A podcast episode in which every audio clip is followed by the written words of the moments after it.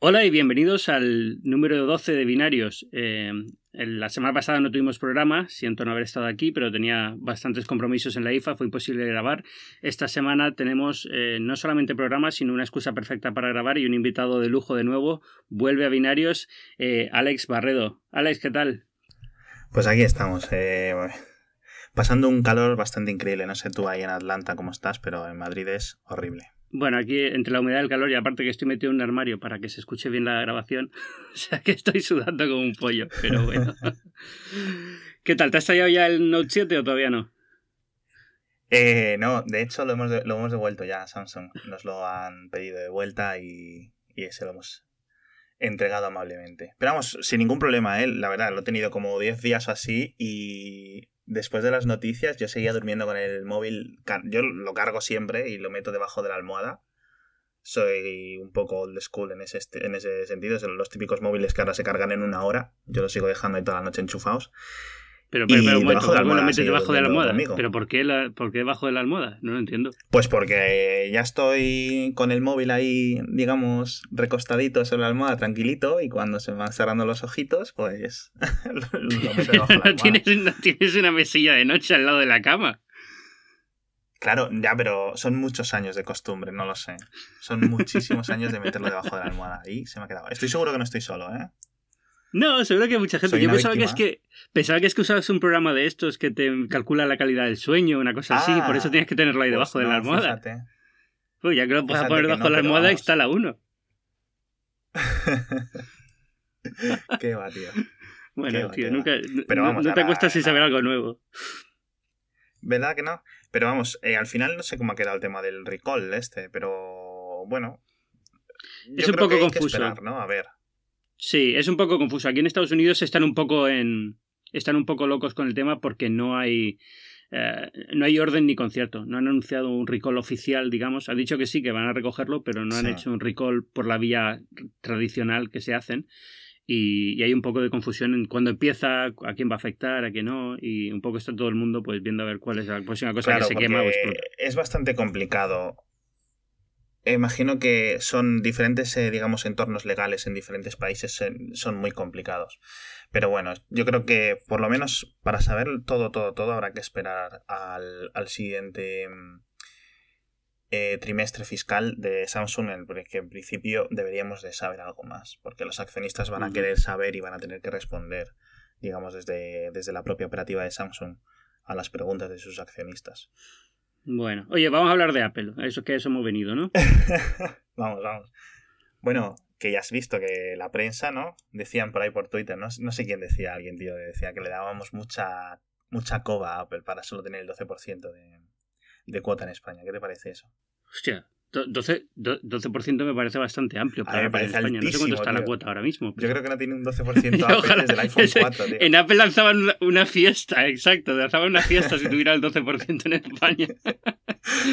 Pero eso es una tontería. Es decir, es como, es como decir, yo qué sé, como hablar de deportivos, hablar de ropa muy cara de, de marca cuando hay un desfile, una cosa así. Es decir, le damos demasiada importancia a la moda de la moda de Nueva York, porque no nos podemos comprar los. Bueno, oye, tío. Sí. Vale, no todo el mundo sabe vestir de Stella McCartney. Eso no eh, quiere decir que no puedas hablar de ello, ¿no? Exacto, es un buen ejemplo. O Ferrari o cualquier otra cosa. Es un buen ejemplo, es, es un mm. montón. Yo me acuerdo que estuve a punto de contestar en plan, bueno, por ejemplo, partidos mayoritarios en España también tienen el voto del 12% de, de, de, todos los españoles, no solo del, del, electorado, y están todo el día en las noticias. Yo entiendo que un partido político es más importante y que están generando completamente noticias, pero por ejemplo, el, ejemplo que me dices tú de, de, la moda o por ejemplo una final de fútbol o algo así es normal.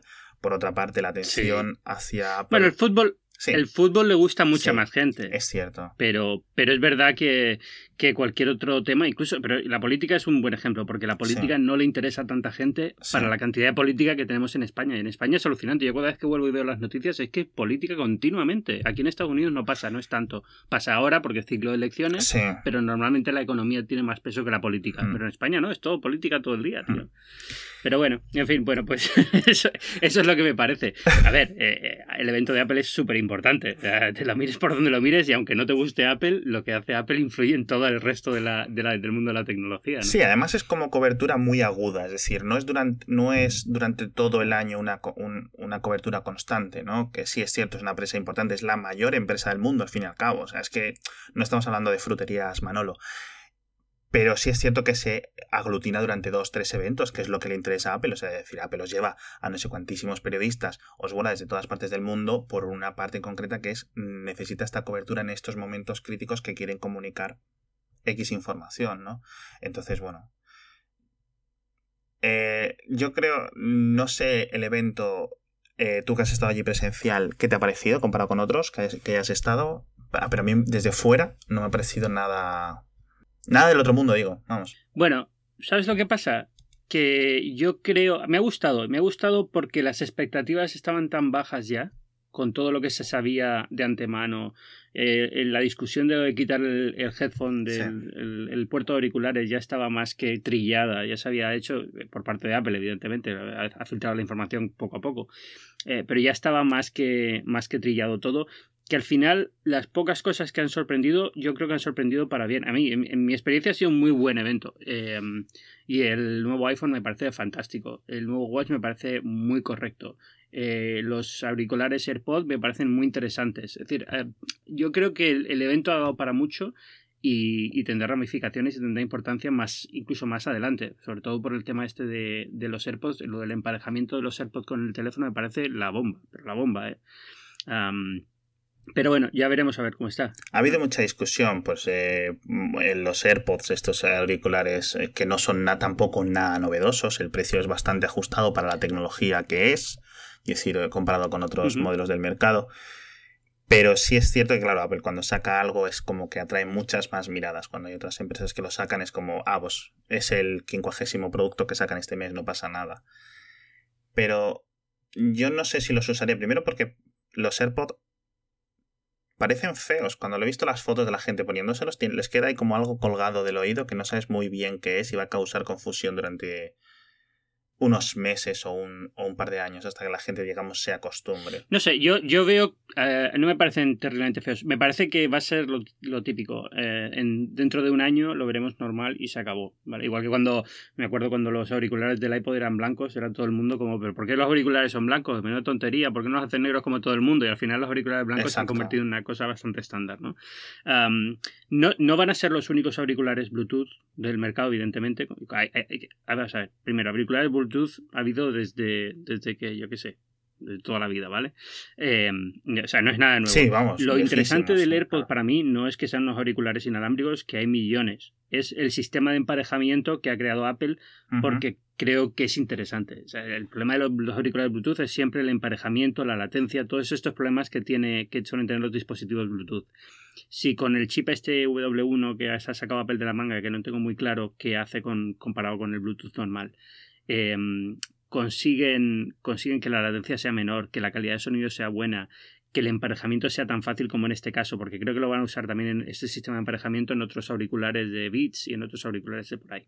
Soluciona un poco el problema que sueles tener con este tipo de dispositivos. A mí, por ejemplo, la idea esta de que los emparejas con el teléfono y automáticamente ya tu reloj, tu ordenador, tu iPad ya saben que esos auriculares son tuyos y ya no tienes que estar configurándolos también para eso, sacándolos de un sitio para ponerlos en el otro, sino que es bastante, uh, como llaman aquí, simples, ¿no? que de la transición es muy suave de uno a otro. Yo creo que eso es fantástico. Eh, al final es, es, un poco la idea de, eh, del, del, evento que yo me he quedado, es que Apple, lo de los auriculares por Lightning, no le interesa. Es decir, no ha quitado el puerto jack para que sigamos usando auriculares con Lightning. Lo, ha quitado porque lo que quiere es que usemos auriculares inalámbricos. Es decir, esa es la visión de futuro de Apple, ¿vale? Eh, evidentemente es un tema más complejo y un trasfondo económico y unos intereses detrás y demás, pero eh, yo creo que el, otro es un parche. El auricular por Lightning y el adaptador este que van a regalar es un parche hasta que la, tecnología inalámbrica sea lo suficientemente eh, extendida como para que la gente pues ni se le ocurra pensar que los auriculares se podían conectar por un cable antes o les parezca arcaico. Sí, yo creo que ese es exactamente el, el, punto, o sea, el, tema en concreto. Son interesantes, aparte de por el emparejamiento, eh, que no es una tecnología, bueno, es una tecnología bastante que soluciona muchos de los problemas que hay actualmente. Pero más allá, por eso por todas las funciones extra y las no funciones que no incluyen. Me explico. Eh, lo del doble, para, eh, doble toque para activar Siri, para poder hablar a través de los micrófonos que, digamos, caen de los, de los, em, de los propios cascos, el poder usar solo uno, el, hecho de que tengan una cancelación de sonido activa en todo momento, etc. Eso son un montón de cosas muy interesantes y creo que van a cambiar la forma en la que la gente usa el iPhone directamente. Es decir, em, y sobre todo la gente que tenga un Apple Watch. Me explico. Eh, mucha gente va a empezar a tener más estas conversaciones, digamos, con Siri, a través de estos chismes, a través del Apple Watch, sin tener que recurrir a sacar el iPhone, a tener que estar mirándolo constantemente. ¿Vale? Igual que mucha gente, por ejemplo, a medida que los sistemas operativos mobile han, ido actualizando, cada vez eh, yo me encuentro muchas veces que no necesito desbloquear el móvil para hacer cualquier cosa, desde la misma pantalla de bloqueo, tanto en Android como en iOS, puedes hacer muchas funciones que hace 5, hace 4, hace 6 años no, no se podían. Y yo creo que esto es un paso más allá, simplemente esto de... Eh, necesitamos seguir llevando el smartphone con nosotros, obviamente es 100% útil, pero va a haber eh, pequeñitos casos en los que nos vamos a ir poder olvidar, ¿no? Veremos a ver cómo, cómo evoluciona la tecnología. Una cosa mala, por decirlo así, ah, de los AirPods es que no incluyen lo de mm, pausar la música, eh, o sea, controles de, controles, digamos, de sonido, ¿vale? Sí. Si te quitas uno, Sí, esto es una de las cosas que a mí me preocupaba. Eso es, se pausa Se pausa automáticamente. Entonces, esto es un, un método nuevo, es decir, una curva de aprendizaje nueva. La gente se tiene que acostumbrar que esto se hace así y, porque lo dice Apple. Y yo lo siento, pero es que muchas veces al final, Apple a veces que tiene razón, otras veces que no, y esto habrá que esperar para ver si es más cómodo o no es más cómodo. Y si no, bueno, pues siempre habrá auriculares Bluetooth que te incorporen esa tecnología, sea por la licencia o alguno de los dos bits o de los tres bits que hay que incorporen los botoncitos de, control de sonido. Pero bueno, veremos, veremos. Sí, eh, yo una de las preocupaciones que tenía cuando lo empecé a probar era, o sea, lo empecé a probarlo, después del evento lo pude probar ahí eh, rápidamente. Eh, la pregunta primera fue esa, ¿no? ¿Cómo, cómo tengo los controles hmm. de salto de canción? y justo los dos controles que no hay son salto de canción o de, el podcast 15 minutos, 15 segundos hacia adelante o lo que sea, y volumen. Eh, casi el volumen molesta más que lo, otro, porque como dices, tú pausar, te quitas uno y se pausa, con lo cual está muy bien. Contestar una llamada, eh, apretas si te está llamando eh, y apretas dos veces, en vez de Siri te contesta la llamada. O sea que hay formas de hacer estas cosas, pero volumen es incómodo porque la única solución ahora mismo es decirle a Siri que suba el volumen. O, o tirar del Apple Watch. si tienes un Apple Watch, pues desde el Apple Watch. O si tienes el iPhone en el bolsillo. Es, un poco también la idea que yo creo que ellos tienen. Claro. Si tienes el iPhone en el bolsillo, puedes ir haciendo lo, lo de tentar con los dedos hasta que encuentres los botones de subir y bajar. Es que es un poco una solución a medias en este caso, porque además decírselo a Siri a mí me resulta incómodo para una tarea tan repetitiva. Y si vas en el metro, en el autobús, lo último que quieres hacer es ponerte a decirle así que te sube y baja el volumen. No tiene sentido ninguno. Pero bueno. Bueno, oye, que estamos dedicando mucho tiempo a esto los auriculares. Cuéntame qué te ha parecido el Watch. El Apple Watch, yo sigo siendo para mí uno de los principales puntos de venta del iPhone. Si no. O sea, después del. O sea, obviamente el iPhone es interesante, ¿no? Por ejemplo, pero para mí el iPhone tiene dos puntos de venta. El primero es iOS 10 que parece ser, o sea, por ejemplo, a mí me gusta mucho Android, eh, pero iOS 10 me sigue pareciendo clave y muy diferenciador, ¿no? Esa, parecía que iban a, unirse hacia donde tiraban tanto Android como iOS hace dos, tres años y desde entonces parece que cada uno ha cogido su ruta. Y el segundo punto de ventas del, iPhone a mí me sigue pareciendo el Apple Watch. Sí es cierto que hay mucha gente que sigue sin entenderlo, sigue sin servirle a ellos mismos o a ellas personas, pero para mí es, es muy clave, es muy clave el Apple Watch. Eh, Apple no le va a dar soporte para Android en la vida jamás, por supuestísimo, con lo cual es yo creo que puede ser una puerta de entrada, sobre todo en cuanto se empiecen a, bajar de precio en el futuro, ¿vale? Y a esto voy porque han dejado el, Apple Watch, digamos, de 2000... Es que el, tradicional, el actual, el, Apple Watch 1, ¿vale? Creo que en la Apple Store ahora está como... Series 1, sí. Series 1, 2016 o algo así. Series 1. Y lo han bajado de precio, le han metido... Y una cosa buena es que le han metido el procesador del, del nuevo, Veremos. Lo más interesante del nuevo son las otras dos cosas que no han, del Series 2, son las dos cosas que no le han metido al Series 1 en la actualización, que son tanto el GPS como eh, poder sumergirlo 50 metros en el agua. Yo, el Apple Watch hmm. eh, me tienta mucho. De hecho, eh, de todos los colores, el, aparte del cerámica nuevo es muy bonito, Quiero ver. No sé si tú que lo pudiste ver. Tío, cerámica, no, yo, yo, yo, no puedo. Yo, yo no, sí, no, es que es, es, muy caro, tío. Son mil y pico, eh, mil y pico. No es tan caro como fueron los Edition en la, la temporada pasada. Ya, ya, hablo de temporadas porque parece que es como Apple los quiere ir diferenciando. Pero, pero es, eh, o sea, es, cuesta como un uno de acero configurado al máximo, digamos. Pero el problema que le veo, que es muy bonito, es cierto, es que mm, es que el blanco combina muy mal con todas las correas que tiene. Mm. Y no han sacado muchas correas nuevas, o especialmente para este, para este modelo. Casi combinan solo con las de fluororastómero y un poquito extraño las combinaciones.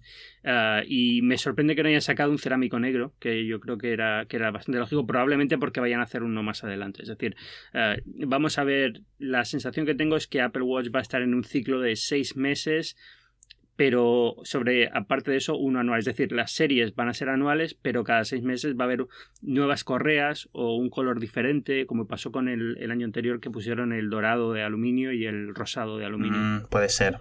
y esa es la sensación que tengo yo ahora. Eh, de todas formas, cuando he estado hablando con ellos, eh, con los jefes de producto después del evento y demás, eh, la sensación que me transmiten es que él, se dieron cuenta que el producto es un producto de fitness, no es un accesorio de moda como ellos pensaban que iba a ser en un principio. Donde se está moviendo ahora el Apple Watch es hacia el fitness puro y duro. Y, em, y, por eso el GPS y por eso la generación. De todas formas, el, el, Series 1 ahora con el nuevo procesador se queda fantástico y se queda a, 100, a 269 de euros, creo. O sea, se queda muy buen precio de cara a la Navidad para competir con los Garmin, con los TomTom, con todos estos, incluso con los Fitbit. Sí, exacto. un poquito más caro. Al final es poder realmente y eh, dentro de wearables, o sea, dentro de wearables solo Fitbit supera a Apple y al final es por un, tema de precios, ¿no? Eh, y al final son gamas muy distintas, la gama, digamos, las partes, los, productos más baratos de Fitbit. Eh, y, pero Apple es indiscutible líder en, smartwatches, no por mérito de Apple, sino más por demérito de, del resto de compañías que no consiguen dar con la tecla en, en sus ofertas y en sus productos. es que, estábamos, en la semana pasada estábamos en la IFA. Android Wear desaparecido, o sea, nada, casi nada, muy poquito. Eh, Google no lo está moviendo nada. Eh, Samsung va por su lado con el S3, con lo cual eh, está, la competencia está muy mal. Pero está bastante. Están todos buscando su sitio. No. Yo lo que, lo que las palabras que tengo con fabricantes es eso, es que se esperaban que fuera mucha más revolución directamente. O sea, esperaba que la gente fuera más a comprarlo, pero es que al final es un producto que aún hace muy poco como para que la gente justifique 200, 300, 400 euros en ellos, ¿no? Y bueno, al fin y al cabo, al final, esto es entendible. O sea, para la masa, el smartphone de 200 euros tiene sentido, pero un smartwatch de 200 euros no, no, tiene sentido, vamos, para nada, para el 99%, digamos, de los usuarios. Entonces el Apple Watch ahí triunfa. Eh, una cosa también bastante importante que al lo que decías tú de lo de que se retira un poco Apple de la moda, han retirado los, los modelos carísimos estos de 10.000, 12.000, 17.000 euros del año pasado, esos ya no están a la venta. No sé, es, es, va a ser imposible saber, ojalá algún día se sepa cuántas unidades han vendido, ¿vale? Pero no te sabría decir, o sea, es que no... No, algún día lo dirán, algún día lo dirán. Sí, seguro, o aparece... Seguro que lo dirán. Y no creo que los analistas vayan tan desencaminados, o sea, si no son eh, 9 millones, son 15, de 9 y 15, todos los que puedas imaginarte, pues alguno será. No, pero... No, no, no, no. Digo de las unidades... Digo de las unidades en concreto del Edition. Ah, de los de oro. Mm, a ver, el problema, es que el mercado de lujo es un, es, un poco raro. Yo creo que la colaboración que tienen con Hermes tiene más sentido en ese mercado. Porque lo que pasa con el mercado del lujo y Apple es que lo que hay es un gran servicio de aftermarket. La gente se compra el iPhone y si tienes dinero y eres el típico ruso que lo quieres todo dorado, te vas a, a, un, a un servicio de aftermarket que te cambia toda la carcasa por una carcasa de oro y tienes un iPhone de oro. Pero Apple no tiene por qué meterse en ese mercado y creo que no era su, no era su mercado meterse ahí para el Apple Watch. Tenía que haberlo hecho como han hecho con el iPhone. Tú sacas un teléfono ah, mm. y, quien quiera ponerlo dorado, allá él, ¿no? Y que haga lo que quiera con, el teléfono. Pero, pero no meterse en ese, en ese mercado. El, rollo de las correas les da mucho más margen a Apple para, para manejar. Eso es. Y ahí es donde mm. entra el de Nike, que bueno, recordemos que Tim Cook está dentro de la junta de, directores de, de, Nike y han sacado un modelo especial que se llama el Apple Watch Nike Plus, si no recuerdo mal, En principio no tiene nada especial, simplemente es una correa concreta, ¿no? Exclusiva.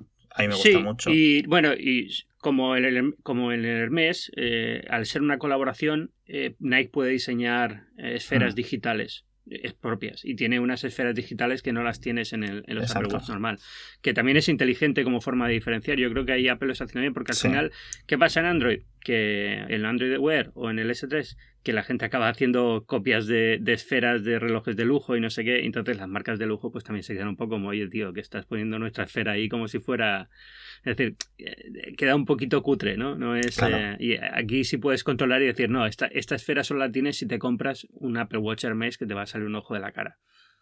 Entonces es, eh, es, una forma de controlar eso. En el caso de Nike, además, tienen también alguna aplicación de, de deportes propia que no van a tener los otros.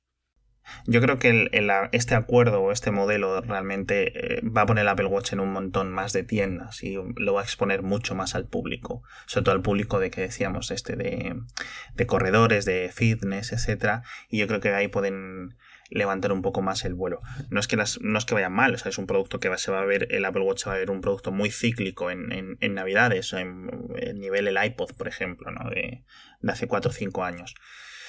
Pero no lo sé, no lo sé. le sigo viendo un buen futuro, pero a mí me faltan un par de cosas. O sea, obviamente llegará al futuro ya con la conexión celular independiente, etcétera, pero vamos, no creo o no veo a los, a los wearables de momento, a los smartwatches realmente hacer más cosas de las que están haciendo ahora. En el futuro por un poco más por interfaz, ¿no? Hasta que no evolucione, digamos, Siri. Es decir, ya tienen Siri, con lo cual lo que tiene que evolucionar es Siri, no el, propio Apple Watch, ¿no? Por decirlo así. Sí, lo, bueno, lo que tienes aquí bueno es que mm, eh, con los AirPods ahora, como estamos hablando de esto, la sincronización es mucho más sencilla, el emparejamiento es mucho más sencillo. Si ya tienes los AirPods y vas a salir a correr y ahora el reloj tiene GPS y puedes usar Apple Pay y ahora tiene más procesador, ya empieza a tener un, un momento para que los desarrolladores digan, bueno, a lo mejor ahora es el momento de meter una aplicación que haga alguna cosita que vaya un poco más rápida que en el anterior, que no va a ser una, una, plataforma como el iPhone en cuanto a número de apps y en cuanto a cosas que puedes hacer con él, pero a lo mejor alguien empieza ya a dar con una clave de algún tipo de aplicación que pueda ser interesante. Sí. Eh, Realmente, eh, si quieres, podemos saltar lo del iPhone, sí, porque tengo como muchas ganas de hablar del, de los colores, tío. No, no, yo creo que lo vamos a dejar aquí y voy a hablar la semana que viene con otra persona del iPhone. Ah. dime, dime, ¿qué te parecen los colores? Necesito que me cuentes entre el negro, eh, el jet black, que le han llamado, y el, y el mate black, ¿no? ¿Cuál, ah, sí. ¿con, cuál te quedarías? Es que estoy yo también, yo también estoy indeciso. Vamos a ver, el Jet Black es muy bonito, ¿vale? Cuando lo ves en foto y cuando lo ves en persona también. Y es cómodo en la mano y es, tiene un, tacto bastante firme, no, se no es resbaladizo, aunque parezca que es resbaladizo por el, por el glossy que tiene, por el, por el brillante que tiene, es bastante sólido, pero eh, sabes que va a tener un montón de huellas sobre. Porque al final no deja de ser un poco como cristal, ¿no? Coge todas las huellas que tienes en la mano y las tienes ahí y se queda un poco guarrindongo. Y. Aparte eh, va a ser más fácil ver pequeños eh, abrasiones y arañazos que vayas haciendo a lo largo del día, como pasaba en su momento con el... No sé si tú has visto alguna vez el, el, S, el, el, iPhone 3S o uno de esos que tenía la carcasa de plástico. Sí, aquí de hecho tengo uno aquí en casa, el iPhone 3G, recuerdo que era eso, el 3G y el 3GS creo, que la cubierta de detrás era negra, la quitaron la de aluminio, creo que era del original, y le pusieron una negra de plástico redondeadito. Sí. Y eso era un imán de, de llaves, por decirlo y, así. Y al cabo de un año, sí, vas a tener esos pequeños problemas. es, es, aluminio, es más resistente, pero es imposible que no a la larga no vaya a coger alguna, alguna rayita, algún eh, solamente llevarlo en el bolsillo, pues de chocar con otras cosas vas a tener problemas. Entonces, es muy bonito, pero el mate me parece mejor opción. los dos son, son muy buenos. Lo bonito del, del glossy, del, del Jet Black, es que casi desaparece la unión entre la pantalla y el cuerpo no se nota. Es, es como una superficie continua de cristal. la verdad es que el efecto. Eh, yo estoy seguro que en la tienda todo el mundo va a ver el Jet Black y va a decir que es el que quiere, pero yo, eh, el mío particularmente, creo que iría al Jet Black. Yo creo que con, el tema de los colores, eh, fíjate una cosa que, me pareció interesante viendo la presentación fue que el, el, hecho de que, digamos, toda la promoción se esté centrando o esté usando fotografías o renderizados del, color jet black, le sirve a Apple para decir, eh, para diferenciar. Es decir, por ejemplo, el año pasado hacía mucho énfasis en el, en el rose gold o en el, o en el plateado, ¿sabes? Al ponerlo negro, tan negro y tan distinto a, los del año pasado, al 66S, eh, va, a va, a hacer que la gente eh, digamos, no le parezca tan igual. Decía, ah, es que es, que es, que es el mismo diseño que hace dos años, que hace tres años, ¿no? Yo creo que eso es un poco un pequeño truco, entre comillas, por ejemplo, que Apple puede, puede usar a nivel de marketing, a nivel de promoción, para diferenciarlos. Yo creo que alguno habrá que venderán simplemente por el color, pero vamos, no debería ser mayoritario, pero bueno, no me extrañaría. En ciertos tamaños no puedes comprar Jet Black, lo sabes, ¿no? Ah, cierto, cierto. O sea que también ahí va a haber sí, un, en las un de juego 32 de. gigas no hay, o sea, solo es. No, Exacto, con lo cual es un teléfono que también es cierto prestigio.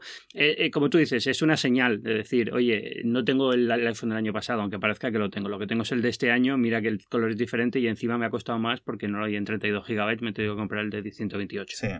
Lo que yo creo que es lo más interesante, sinceramente, de, del iPhone 7 es la diferencia, el extra de batería que incluye comparado con el iPhone de, este año, el iPhone, perdón, bueno, del año pasado, el iPhone 6S. A Apple, el resumen de ellos fueron dos horas de, uso común más comparado el, el, modelo normal de 4 pulgadas con 7 y una hora más el modelo Plus. Esto es al final todos son ventajas de, del nuevo procesador que es mucho más eficiente, etc. Pero no sé si tú lo ves también como en plan, ok, ya es suficientemente fino el teléfono. Que era uno de los miedos que tenía mucha gente. En plan, cuando salieron los primeros rumores, van a quitar el, jack de audio de los auriculares porque va a ser tan fino, que va a sobresalir, etc. Y al final parece que lo han dejado igual de grosor, han dejado la misma batería y al ser el procesador más eficiente. Sí, yo tengo la sensación de que de que no lo van a hacer, de que el próximo puede ser más delgado. Este lo han dejado en el mismo, en el mismo grosor porque querían aprovechar lo de las dos horas de batería, pero no quiere decir que estén contentos y a partir de ahora este vaya a ser el grosor de todos los iPhone. Si pueden hacerlo más delgado más adelante, lo harán. Lo que sí ocurre es que es verdad que mm, ahora que tiene el procesador de cuatro núcleos este, con el sistema de, como los que tienen los de, uh -huh. los de Snapdragon, que tienen dos procesadores que son menos potentes, pero para la mayoría de tareas es suficiente, y tienen los dos más potentes para cuando hay que empezar a mover cosas. ¿no? Uh, con este nuevo sistema pueden justificar poner un poquito más de batería. Eh, también piensa que al quitar el puerto de auriculares, en cierta forma estaban obligados a decir que ganaban algo y la batería era la forma más evidente de hacerlo y que más gente contentarían, ¿no? Que si tú dices, bueno, he tenido que ir al puerto porque no había espacio, pero gracias a eso ahora tienes el Taptic Engine y tienes una batería que es más grande y ahora tienes dos horas más de autonomía, como que rebaja un poco la carga de tener que quitar el, puerto de auriculares. Pero no, no me extrañaría que el iPhone del año que viene eh, sea un poquito más delgado y que tenga menos batería porque quieren hacerlo más delgado. O sea, no, no, creo que esa prioridad haya cambiado en Apple. Al final, lo que guía el diseño del iPhone es, es el diseño, es el, la forma que quieren darle. Y, esa forma siempre, siempre que puedan hacerlo, el objetivo que debe tener Johnny Ive o el equipo de Johnny Ive, yo no sé si Johnny Ive está tan metido en esto o no, en la, en la cabeza, es una lámina de cristal. Eso tiene que ser el iPhone de 2025, ¿vale? Y entonces todo lo que sea ir hacia, esa, ir hacia ese teléfono hay que hacerlo. Bueno, ¿qué me cuentas de la cámara? La de la cámara yo lo veo, a ver, desde un punto de vista de analista, ¿vale? Lo veo un, una forma de vender, digamos, de subir el precio medio de venta, es decir, de hacer que la gente vaya hacia el plus, la gente que aún esté, aún... Parece que el que Apple quiere vender es el plus, siempre. Obviamente es más caro y es hacia lo que van, ¿no? Pero el hecho de diferenciar la cámara no me parece de ponerla en el plus exclusivamente, la doble cámara me refiero, eh, no me parece justificado. No sé por qué no está realmente en el, en, el, en el iPhone 6, o sea, en el iPhone 7 normal. Entonces, bueno, obviamente tiene unos componentes económicos, por decirlo así. Propiamente dicha la propia cámara, me parece fantástica. Eh, vamos a ver luego cuando las tengamos en, en, la mano o en el bolsillo o, estemos sacando fotos realmente con ellas, a ver dónde está la mejora y cuáles podamos medirla, ¿no? Por ejemplo, comparándolas, comparándolas con las del, de, del año pasado. El zoom óptico es lo que más me llama la atención, el hecho de que sea un zoom real, es decir, de una lente que se mueve, bueno, perdón, de un, una mezcla entre la lente telefoto y la lente tradicional, por decirlo así, me parece que es lo que más calidad puede añadir a las, a las imágenes, aparte de luego eso de que cojan más luz con doble cámara, etcétera. Pero bueno, no lo sé, no lo sé, hasta que no lo pruebe no lo sé, ya sabes que no soy muy, muy experto en cámara. Yo solo sé cuando una imagen como que se ve bien, pero, pero nada más. Está bien. Eh, evidentemente en la zona de prueba que teníamos ahí en, después del evento está todo blanco, iluminado y no hay nada que sacar una foto. Es decir, saca foto a la gente que está ahí, pero no hay nada más. Con lo cual no es, la, mejor zona para probarlo. Pero me ha gustado cómo lo han resuelto. Em, me ha gustado que hayan ido hacia el tele porque eh, lo que ha hecho el EG, por ejemplo, de hacer un gran angular, es muy vistoso tener un súper gran angular en el teléfono pero a la hora de la verdad la gente saca más fotos de personas que de grandes estructuras y para las grandes estructuras la cámara del teléfono ya funciona muy bien. Entonces, eh, ir al tele te permite sacar fotos de niños, fotos de familia, fotos de que son las fotos que yo creo que la gente realmente hace con el teléfono, ¿no? Está muy bien resuelta la transición de una a la otra cámara, eh, típico de Apple, ¿no? la, aplicación de cámara es súper fácil de usar y no te das cuenta de que estás saltando de una a otra y es todo muy transparente y demás. Lo que me ha sorprendido muchísimo, pero muchísimo, súper extraño, que la opción esta que de retratos con bokeh, con el fondo desenfocado, que no esté disponible hasta, hasta octubre, que lancen el teléfono sin esa opción, siendo una de las eh, opciones del teléfono, digamos, una de las cosas interesantes del teléfono. Y no entiendo muy bien qué ha sido lo que les ha llevado a tener que retrasarlo un mes para ponerlo en el teléfono, porque evidentemente las han usado, o sea, han usado esa función, estaba en beta en los, en los teléfonos que tenían, que han distribuido a fotógrafos y demás, y entonces eh, no entiendo muy bien por qué no está esa función ya definitiva. Yo creo que o bien no está pulida del todo, lo que dices tú de la beta, etcétera, o bien les ha pillado el, les ha pillado el tren. Es lo único que se me ocurre, porque cuando el efecto este de desenfoque o de enfoque selectivo, como lo queramos llamar, está mal hecho, se nota mucho y queda muy, muy mal, queda muy artificial, no queda, o sea, quieres hacer conseguir, digamos, unas fotos como una Canon, como una Reflex, etcétera, y lo que consigues es lo contrario, lo que consigues es algo mucho más barato, digamos, que una buena cámara normal. Entonces es posible que les haya pillado el toro en ese aspecto, pero no lo sé, no lo sé sinceramente. Quizás sea para tener un nuevo ciclo de noticias en eh, cercano a las navidades. Puede ser. O sea, Puede ser. A ver, yo, las fotos que tienen de prueba que nos han enseñado están muy bien pero muy muy bien, ¿eh? O sea, el efecto está claro. no es una cámara, no es una cámara reflex con una óptica buena, el efecto no es exactamente igual, pero es de todos los que he visto que intentan hacer este efecto, en la HTC que lo había intentado hacer antes, eh, el software, hay algunas, algunas aplicaciones que lo intentan hacer también, sin duda es el que mejor detecta los bordes y el que mejor separa el sujeto del, fondo. También me parece muy inteligente que hayan decidido hacerlo solamente para retratos y, dejarlo para personas y no intentar hacer un modo que automáticamente cualquier objeto te lo pueda destacar del fondo, porque esto es un follón. Pero, pero bueno, eh, la cámara muy bien. La cámara del 7 normal, no la del 7 Plus, es también un salto increíble. Lo que pasa es que como la del Plus tiene la novedad de las dos cámaras, se pierde un poco. Y la verdad, eso es algo que a lo mejor Apple tenía que cuidar un poco más. Porque parece como que la única cámara importante es la del 7 Plus y no es cierto, la, cámara del 7 yo creo que va a convertirse en una de las mejores, si no la mejor, de, esta generación de teléfonos. Si no subir al 7 Plus, sin duda sería esa. ¿no? ya solamente que hayan conseguido ganar un 50% más de luz, que han, abierto, que han subido la apertura, que el sensor sea mejor. Em, una cosa muy tonta, porque hasta que no la ves no te das cuenta, es lo de la gama de colores, eh, la gama expandida de colores en la pantalla y en la cámara. Y esto, aquí Apple ha hecho hmm. cosas últimamente muy interesantes. En el iPad también. El iPad, los iPad Pro nuevos tienen una gama de colores espectacular. Y las pantallas, la reproducción de colores sorprendente. Y esa típica cosa que es difícil de explicar hasta que no la ves, y que cuando la ves tampoco es que sea una pues, al final los colores son colores no y la, gente los ve los que ve y se acabó. Pero pero se nota que decir al final si te gusta la imagen te gusta la, calidad de imagen y eres obsesivo por ese tipo de detalles eh, pocos teléfonos están ofreciendo una pantalla que te dé esa gama de colores Sí, y una cosa mm, destacable de esta presentación en concreto, pero que demuestra, digamos, un poco el por qué las cámaras de Apple, o en, cierto sentido también las de Samsung, se diferencian tanto de las de la competencia. Y me llamó mucho la atención escuchar a, me parece que estaba Phil Schiller, estuvo hablando como dos o tres minutos del DSP, que es esta parte del procesador que se encarga de hacer tareas mm, matemáticas muy repetitivas, que es en el nuevo A10 Fusion, que luego hablaremos del chip, en concreto, pero es la parte que se encarga de hacer todos estos cálculos matemáticos que son eh, muy sencillos, pero que se tienen que hacer muchísimos, muchísimos más. A nivel, por ejemplo, fotográfico, a nivel de audio, depende de las instrucciones que, el, fabricante quiera. Me pareció muy importante y demuestra que, que, es ahí donde está la diferencia entre un buen smart, o un smartphone con una muy buena cámara a un smartphone con el mismo sensor, pero que los resultados son malos. Es decir, es todo un problema de software, es todo un problema de ingeniería, de echar. No sé si es suficientes trabajadores o, suficientes ingenieros o ingenieras eh, suficientemente cualificados, pero hay una diferencia muy clara entre estos dos fabricantes y el resto.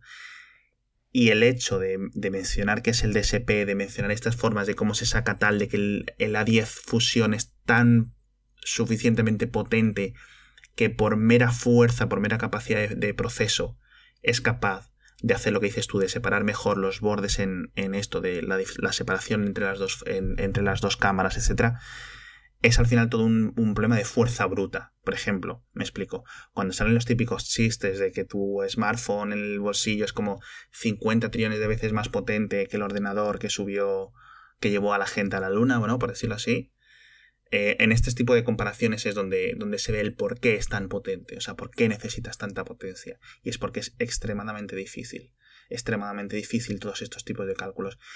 Y al final lo que consiguen es que dentro de 10 años las fotos de tus hijos, en vez de ser esa cosa medianamente borrosa que sacaste hoy, ¿sabes? Se vean un poco mejor. Y eso al final a mucha gente le vale mucho dinero. Y yo creo que es uno de los principales puntos de venta de este tipo de smartphones. Sí, eh, y sobre todo este año que tenemos la gama media muy potente y todo el mundo dice, ¿para qué necesitamos más potencia? Se puede, el teléfono ya hace todo lo que quiero y demás. Em, interesante eh, esto que dices porque es difícil explicar y es difícil de hacerlo ver. Es decir, eh, cuando haces las comparativas de teléfonos en las webs en los blogs de tecnología, en las webs, nosotros mismos en el mundo, donde sea, lo fácil es comparar una foto ya tomada con otra foto ya tomada, la mismo, el mismo sujeto, la misma escena. Mira, esta foto con un, con iPhone, esta foto con un Galaxy. Pero eso no te cuenta qué hay detrás de esa foto y cuánto tardó en enfocar y cómo ha quedado. Y, si esta, mm. esta pequeña desviación, o sea, ¿cuánto tardaste en abrir la aplicación de cámara? Eh, se te fue el momento que estabas esperando y has cogido uno más tarde, porque es decir, este tipo de cosas, ahí el procesador todavía manda mucho. Y, es difícil explicarlo, pero, pero al final, en, en, un, en, un, entorno más caótico, en el que estás tu niño jugando y quieres sacarle una foto y tiene que ser en ese momento y sacas el teléfono al bolsillo y en lo que tarda en enfocarte ya se ha perdido una escena, es difícil explicar, estás perdiéndote esta imagen porque tienes un teléfono que no tiene un procesador lo suficientemente potente, aunque te parezca que hace exactamente lo mismo que hace el Samsung S7 o el iPhone. Claro.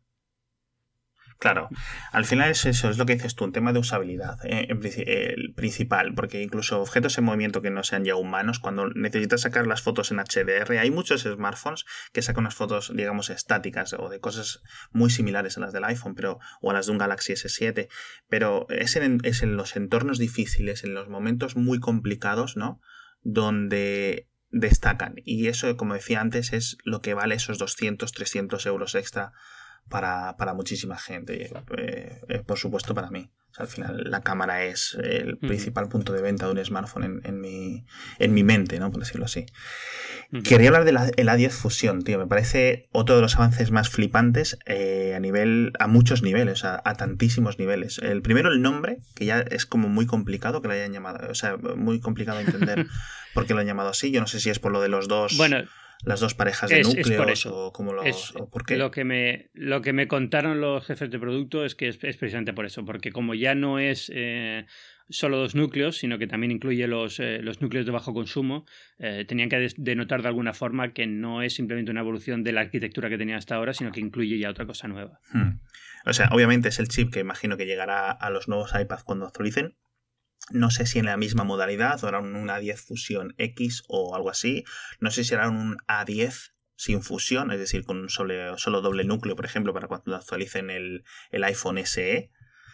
Pero, sinceramente, vamos, esto es eh, las pruebas sintéticas que están ya por ahí rolando por internet. Esto es una muy, muy mala bestia. es muy, muy potente. Estamos hablando ya de niveles de un Core i5, mm. de un Core i3, de un Core, incluso de un Core. A, nivel de cuando, del procesamiento de, un solo núcleo, ¿no? De hace varios años, de hace 3, 4 años. Eh, demasiada potencia. Pero es que necesitas, es, necesitas algo tan potente que aunque esté infrautilizado el 99,9% del tiempo, cuando lo necesitas, esos microsegundos donde necesitas sacar 25 fotografías en HDR que luego el iPhone elimina, ¿vale? Necesitas ahí todos esos gigahercios. Y ahí es cuando realmente eh, yo creo que se nota todo eso. Luego, temas, juegos 3D. Yo no conocía el juego este que presentaron en, en, en la, digamos, en la keynote con tantos 3D ¿eh? y tantas partículas y tanto humo y tal. Y el juego de Oz, ah, no sé qué, no sé cuánto, me pareció flipante. No sé cuánto No sé luego eh, qué es. impresionante. Siempre, siempre he sacado juegos muy buenos en las presentaciones, pero. Bueno, menos el año que sacaron el Scalextric ese. Ese y, lo, y el, Anki, el Anki Drive este. Pero, pero luego no sé exactamente. Em, siempre todos los años nos parecen increíbles Hubo un tiempo que ponían estos de lucha con espada. ¿Cómo se llamaban? Ah, ahora no me acuerdo. Que estaban en un Real Engine. Eh, bueno, ¿cómo se llamen? Eh, Infinite Blade, creo. Eh, pero, y siempre nos parecían una barbaridad. Era como, Dios mío, qué maravilla de gráficos, qué pedazo de juego. Y ahora los ves y dices, están bien. O sea que a lo mejor esto que vemos ahora nos parece increíble. Puede tener a lo mejor el nivel que tenía un juego de PlayStation 3, pero dentro de dos años esto está avanzando tan rápido, el tema de procesadores móviles, que a lo mejor dentro de dos años esto nos parece como, eh, eh tirando a malo. Eh. Es que es que es eso, estamos las cifras que dio Apple habrá que esperar a tenerlo en nuestras manos y poder comprobar. Hablaban de un el doble de potencia comparado con el iPhone 6. O sea, es que es el teléfono de dos años y es el doble de potente ya. Es, es un salto muy brutal. Ojo, el doble de potente como con y con bastante menos consumo. O sea, el, digamos la potencia por vatio de con es hmm. una mejora brutal.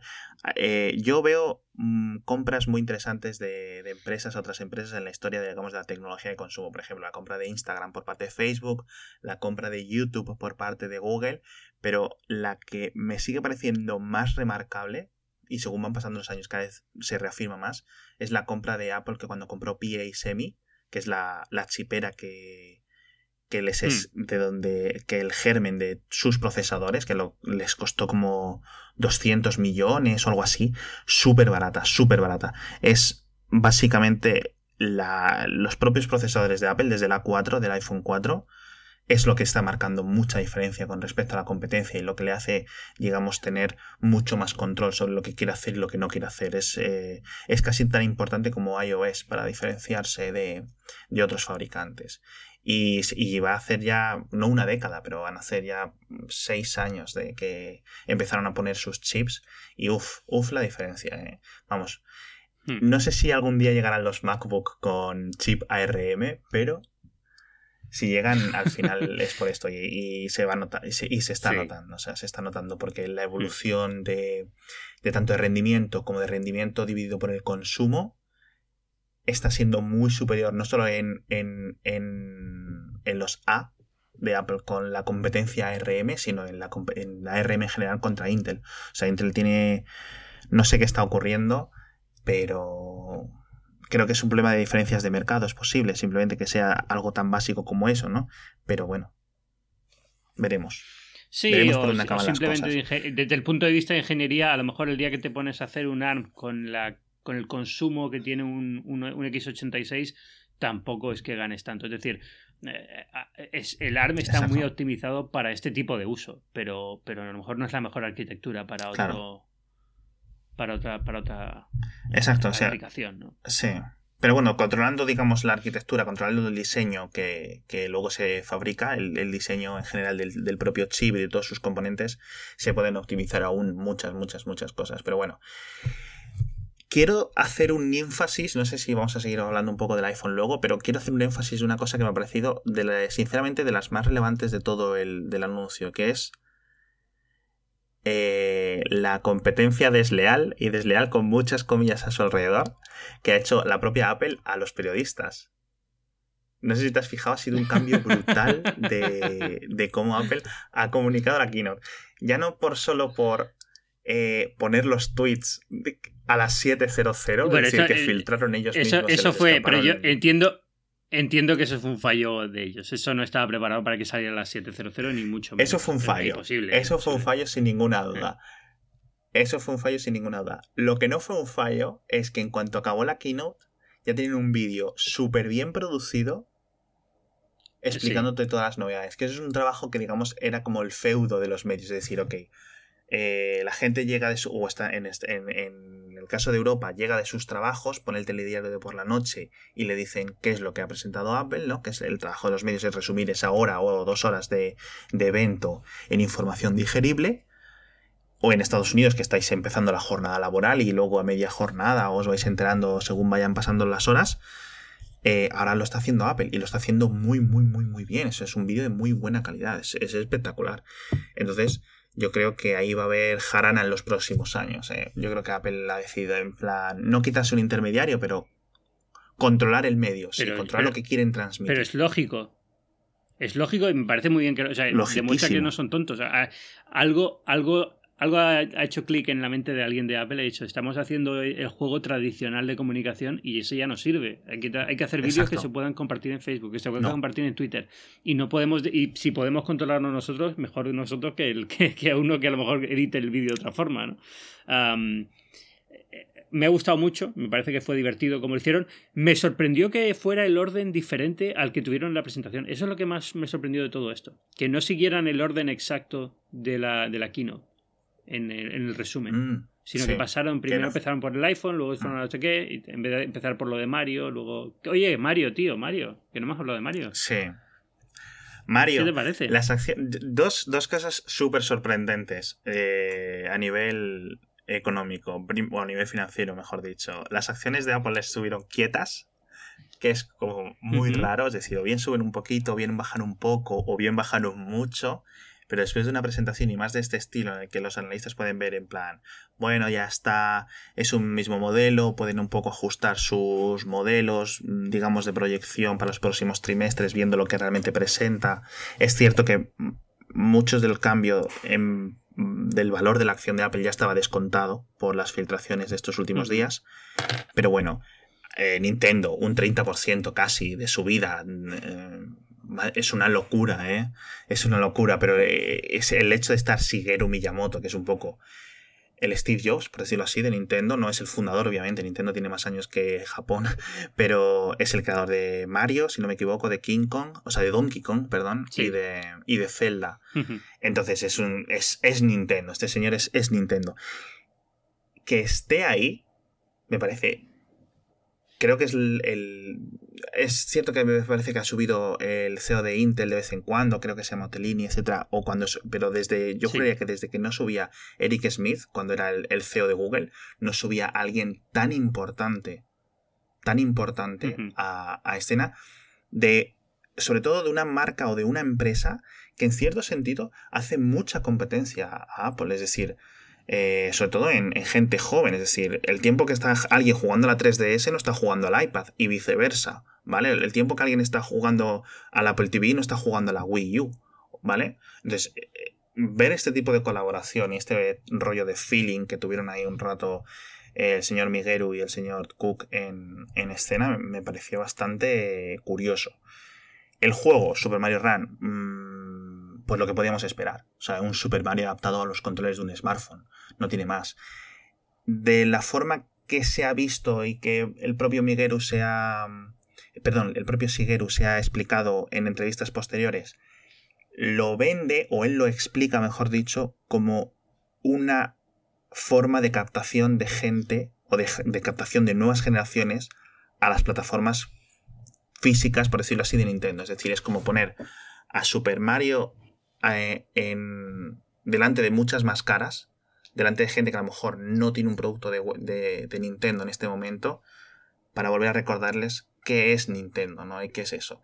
Y simplemente para los accionistas, ese valor y el hecho de que se cercior, de, perdón, de cerciorarse de que, ok, Nintendo va muy en serio ya por, a por móviles, ¿vale? No simplemente es en plan lo del Pokémon Go y cuando se acabe Pokémon Go ellos van a seguir a su, a su bola sacando el, Zelda, etcétera, para sus propias consolas, no, es en plan, van en serio. Y el hecho de tener a este señor tan importante de Nintendo en la propia presentación de Apple dice mucho del, digamos, del, del compromiso de Nintendo con, con, esta plataforma. No solo con la de Apple, porque llegará Google Play en el futuro, etcétera, pero vamos, con mobile en general. Va a ser una fuente de ingresos muy fuerte para Nintendo y ahora mismo necesita Nintendo cualquier salvavidas al que pueda agarrarse. Veremos luego la NX, que no tengo ni idea de qué será ni cómo funcionará ni nada, pero necesitan un poco diversificar porque les puede salir muy bien como una Wii, o les puede salir muy bien como una DS, o les puede salir un poco más chof, ¿no? Como la Wii U, por ejemplo. Pero bueno, todo lo que sea diversificación para una empresa como Nintendo, que es una empresa histórica, es una empresa grande, es una empresa importante, pero que ve que algunos trimestres los, la facturación baja, baja, baja bastante. Y necesitan, necesitan otro tipo de, revulsivo, digamos, que le dé más trimestres de, de vidilla. Y aparte de esto, ¿algo más? ¿Algo quieres comentar de, de iPhone? Que se nos haya quedado. No sé si. Ah, bueno, el, el, táptico este, el, el, botón de home que ya no es botón. Que, mm, ¿Qué te parece? Ese, ese, es una cosa que te quería preguntar. El, nuevo botón, ¿cómo es realmente? Porque yo ya directamente con 3D Touch, eh, bueno, con, sí, con 3D Touch, yo me lío. O sea, ya directamente ya no sé ni dónde estoy clicando, o sea, ni cuándo estoy haciendo fuerza suficiente, ni nada. Para mí sigue siendo tan confuso como si fuera yo aquí una persona de 200 años. Pero, ¿cómo es el nuevo botón? El nuevo botón físico, el nuevo botón de inicio. Pues no, es un botón, es una superficie, lo que tiene es el interfaz táctico como los trackpads de los nuevos Mac, que, o, como la pantalla del reloj, del watch, que tú la tocas y parece que cede y que apretas algo, pero en realidad no estás apretando nada. Lo que está pasando es que debajo hay un motor que te está haciendo una, señal como que, como que estás tocando.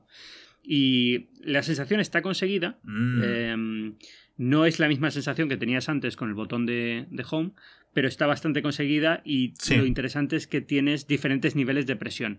Cómo los fabricantes adapten eso ya es otro tema.